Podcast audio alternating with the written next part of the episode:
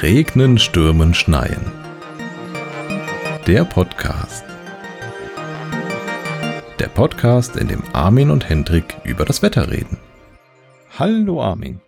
Hallo Hendrik, was haben wir denn heute Lustiges? Ich glaube, das letzte Mal haben wir aufgehört mit Winddingen. Mhm. Und äh, was wäre Wind ohne Wolken? Langweilig. Und was brauchen wir für Wolken, hast du gefragt. Und äh, Ja. die Antwort ist natürlich Wasser. Genau. Und wo kriegt man das Wasser her? Und vor allem, wie kriegt man es in die Luft? Prinzipiell erstmal mit Wärme, würde ich sagen. Wow. Wir haben ja nichts. Außer Wir- die Sonne. Wir haben ja nur die Sonne. Mhm. Und Ozeane. Viele Ozeane. Oder äh, hier so lustige Erfindungen wie Regenwälder. Mm, Boah. Soll ja angeblich auch äh, großer Wasserspeicher sein, habe ich gehört. Mhm. Und so weiter und so weiter. Ähm, genau, wir kriegen, äh, wir kriegen Wasserdampf in die Luft, da, äh, indem wir den Wasserdampf mit Hilfe von, von, von Sonnenlicht erstmal bedampfen. Nein. Verdampfen. Indem Verdampfen. wir was, Wasser verdampfen, ja. Genau. Das Ganze geht ein bisschen gemächlich vor sich, weil irgendwie 100 Grad auf dem Erdboden haben wir nirgends, dass das Zeug richtig kocht. Also müssen wir da ein bisschen Zeit investieren. Im Allgemeinen würde ich dir da- da recht geben, aber Vulkane werden dir widersprechen. Ja, die sind aber nicht großflächig verteilt. Das ist auch wieder wahr. Genau. Äh, wir erwärmen mit der, mit der Sonne unser, unser Wasser Hm? und lassen das Wasser verdampfen. Jetzt hat sich allerdings äh, rausgestellt, dass warme Luft mehr Wasser aufnimmt als kalte Luft. Das ist relativ äh, entscheidend in diesem ganzen Niederschlagsgedöns, Mhm. weil wir haben ja schon gesagt, wir äh, schicken mit unseren Winden und unseren Druckgebieten Luftpakete nach oben und nach unten und erwärmen und kühlen ab und ändern damit quasi ständig die in Anführungszeichen Kapazität der Luft, Wasser zu speichern. Ähm, das heißt, wenn wir uns das idealisiert vorstellen, haben wir jetzt ein feuchtes Luftpaket irgendwo am, am Erdboden hängen und schicken das Mhm. nach oben, haben wir gesagt, kühlt der ganze Bums ab. Ähm, das Dann muss heißt, das Wasser wohin? das Vermögen zur Wasserspeicherung nimmt ab und das Wasser muss irgendwo hin. Genau das. Mm, Da unsere Luft da draußen ja nie picobello sauber und rein ist, haben wir immer irgendwelche Verschmutzungen da drin, sei es irgendwie Ruß von irgendeinem Waldbrand oder irgendeinem Auto oder ne, sonstigen Dreck. Und an so kleinen Keimen äh, kann dann Wasser sehr schön kondensieren. Okay. Kondensierendes Wasser gibt ja dann Mini-Wassertröpfchen. Genau. Ja. Und äh, so viel, viele kleine Wassertröpfchen auf einmal. Wir kennen das Prinzip ja, äh, du duschst im Winter und machst das Fenster danach mal auf. Viele kleine Wassertröpfchen in der Luft äh, sind am Boden Nebel und in der Höhe eine Wolke. Jo, plötzlich wird die Luft undurchsichtig. Richtig. Irgendwas mit Streuung und so. Mhm. Genau. Dann haben wir jetzt die ersten Wolken. Ja. Die können wir jetzt natürlich mit dem Wind durch die Gegend schubsen. Das heißt, das Wasser äh, kommt meistens irgendwo anders hin, als es herkommt. Ja. Mhm. Und äh, manchmal lösen sich die Wolken wieder auf, wenn es warm wird. Oder wenn die Luft wieder nach unten kommt, weil sie dann automatisch wärmer wird. Hm, ja. Oder die Wolke meint, äh, jetzt ist mal wieder Zeit für eine Dusche. Genau. Äh, damit du deine Wolke aber abregnen lassen kannst, muss das äh, Gas-Luft-Gemisch, Wasser, Wasserdampf-Luftgemisch äh, übersättigt sein. Okay, Der- damit, Ja? damit brauche ich also diese berühmte mehr als 100% relative Luftfeuchte. Quasi. Hm. ähm, wir haben dafür diese wunderbar abstrakte Größe des Taupunkts. Ui, Ähm, den habe ich nie verstanden, was der macht und warum der manchmal so lustige Werte annimmt. Der Taupunkt ist die Temperatur, bei der die Luft mit der jetzt gerade vorhandenen Wassermenge bei 100% relativer Luftfeuchte wäre. Also völlig gesättigt. Völlig gesättigt. Genau. Mhm. Das heißt, wenn du dein, dein Luftpaket unter seinen Taupunkt abkühlst, hättest Muss du ja quasi regnen. ein übersättigtes Gemisch Mhm. und dann muss Wasser ausfallen. In welcher Form auch immer. In welcher Form auch immer, genau das. Wenn du, äh, wenn du das bei, bei plus Celsius-Graden machst, wird es als flüssiges Wasser ausfallen. Mhm. Bei genug negativen Temperaturen wird das als äh, Eis in welcher Form auch immer ausfallen. Mhm. Ja. Äh, wenn die Tröpfchen dabei klein genug sind, die ausfallen, ist es Nebel. Mhm. Wenn du diesen Nebel noch mit äh, Luftströmungen vermengst, ne, so Aufwinde und sowas, äh, dann können sich diese kleinen Tröpfchen zu immer größeren Tröpfchen zusammensetzen, werden irgendwann schwerer, als dass der Aufwind sie noch tragen könnte und fallen runter. Und äh, das ist das, was wir so als Regen abkriegen. Okay.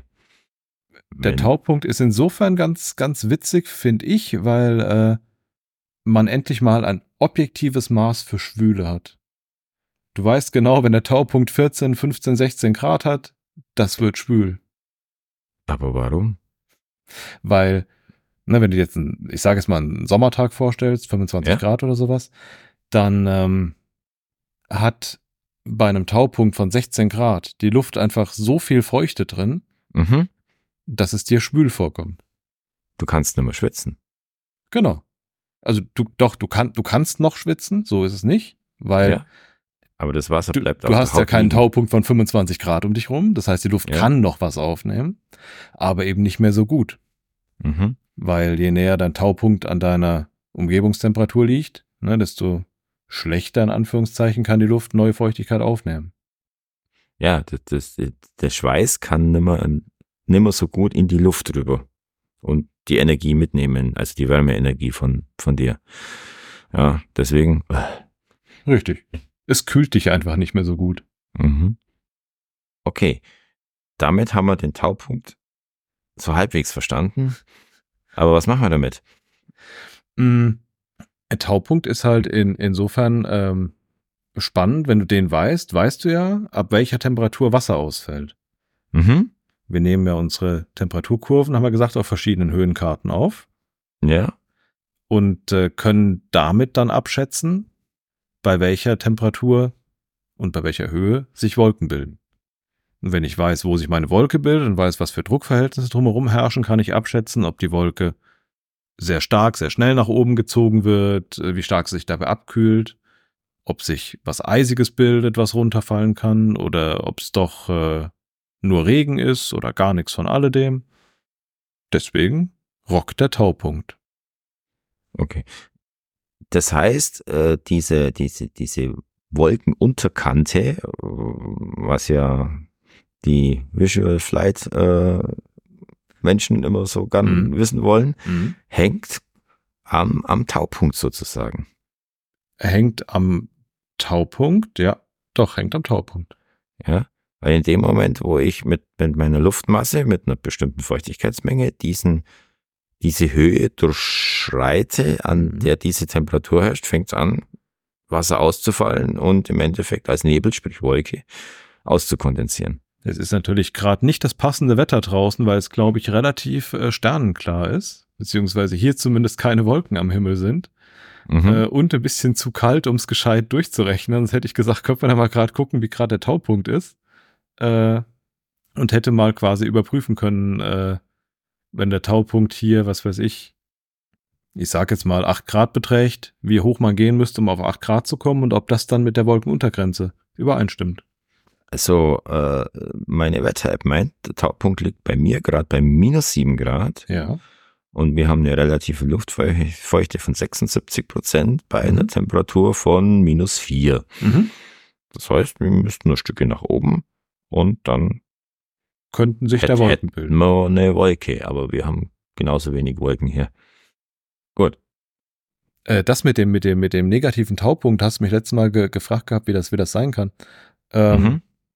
aus dem Bauch raus hätte ich gesagt, äh, gar kein Problem, weil A, die Taupunktkurve nähert sich immer nur asymptotisch äh, der 0%, ähm, äh, 0% Luftfeuchtigkeitsgrenze.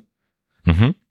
Ähm, und du müsstest ja trotzdem immer noch die Möglichkeit haben, ähm, Wasser in der Luft zu lösen, weil du immer noch Energie hast, weil du nicht bei 0 Kelvin bist, Mhm. sondern immer noch Molekülbewegungen hast, die dann Wasserdampf erzeugen können. Auch bei negativen Celsius-Temperaturen. Ja, klar, ich bin ja in Kelvin gerechnet immer nur bei 200 irgendwas. Ja, ja. Mhm. Okay. Da müsste rein Boltzmann-mäßig noch genug Bums da sein. Ganz, äh, einen ganz spannenden und gar nicht so zu vernachlässigen, vernachlässigenden Punkt ähm, fand ich, dass das Wasser in der Atmosphäre ein krasser Energiespeicher ist. Weil durch die, durch die, ähm, durch die Verdampfung quasi de, die Oberflächen abgekühlt werden auf der Erde. Mhm. Mhm. Die Energie muss ja irgendwo hin. Äh, und diese Energie quasi in dem Wasserdampf gespeichert bleibt, Mhm. so dass äh, Bis zur sie Kondensation. dann erst bei der Kondensation wieder wieder frei wird und diese Kondensation halt dann eben auch die Lufttemperatur drumherum wieder erhöht. Das heißt, wenn in meiner Wolke das Wasser ausfällt, wird die Wolke wieder wärmer, kann deshalb aber auch besser nach oben steigen, um sich besser jetzt, abzukühlen. Jetzt wird spannend. Genau. Ähm, Mhm. das ist ja gerade der, der Spaß an, an Gewittern. Weil du, ne, Ja. du hast bei, bei Schwüle hast du ja sehr viel Feuchtigkeit in der Luft. Ja. Ähm, Noch das dazu heißt, ist die Luft warm. die Luft ist warm und feucht. Du hast sehr viel Energie gespeichert in Mhm. deiner Luft. Mhm. Äh, das Stichwort hier wäre, wenn ich mich recht erinnere, Cape. Ähm, das PE ist irgendwas mit Potential Energy und äh, das C ist Convection oder sowas. Ähm, quasi die, die Energie, die dann dafür, die mir zur Verfügung steht, um konvektionsmäßig meinen ganzen Gewitterkopf aufzubauen, äh, Mhm. ist halt sehr, sehr hoch, äh, wenn du so ein, so ein feuchtes, feuchtes, warmes Luftpaket hast. Das Mhm. kann sehr, sehr gut nach oben steigen. Das äh, kühlt sich sehr schlecht ab beim Aufsteigen und beim, beim, ähm, beim Kondensieren der Feuchtigkeit. Wird immer wieder aufgeheizt dadurch natürlich. Ja, aufgeheizt ist relativ, aber ja, wird, Ja. Wird, wird, wird warm gehalten quasi. Äh, kann sehr hoch steigen dadurch Mhm. und kann dann richtig schöne Gewitter bilden. Da brauchen wir aber die Reibung dann nur mit der Luft, damit sich die elektrischen Potentialunterschiede ausbilden. Das auch. Genau. ja. ja. Das, liebe Kinder, verschieben wir auf die nächste Folge. Okay.